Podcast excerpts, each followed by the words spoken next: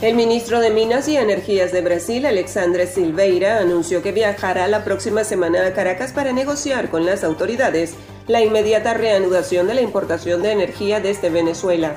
El presidente Nicolás Maduro arribó este domingo al Aeropuerto Internacional de Palenque para participar en la cumbre sobre migración convocada por el presidente mexicano Andrés Manuel López Obrador.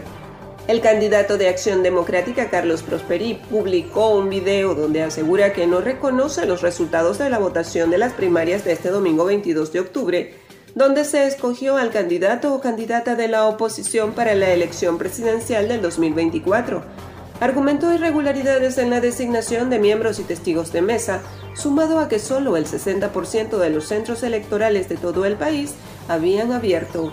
La vicepresidenta Delcy Rodríguez recibió coordinador residente de la Organización de las Naciones Unidas, Gianluca Rampolla, para acordar la creación de un fondo fiduciario de las Naciones Unidas con el que apoyarán el acuerdo social en Venezuela para favorecer a las personas vulnerables en el país, brindándoles atención médica y cubrir sus necesidades básicas. Ahora, las noticias de Colombia y el mundo llegan a www.cdncol.com.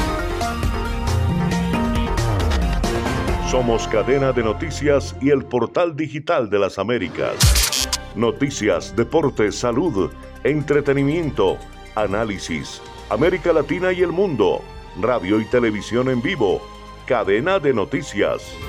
Cadena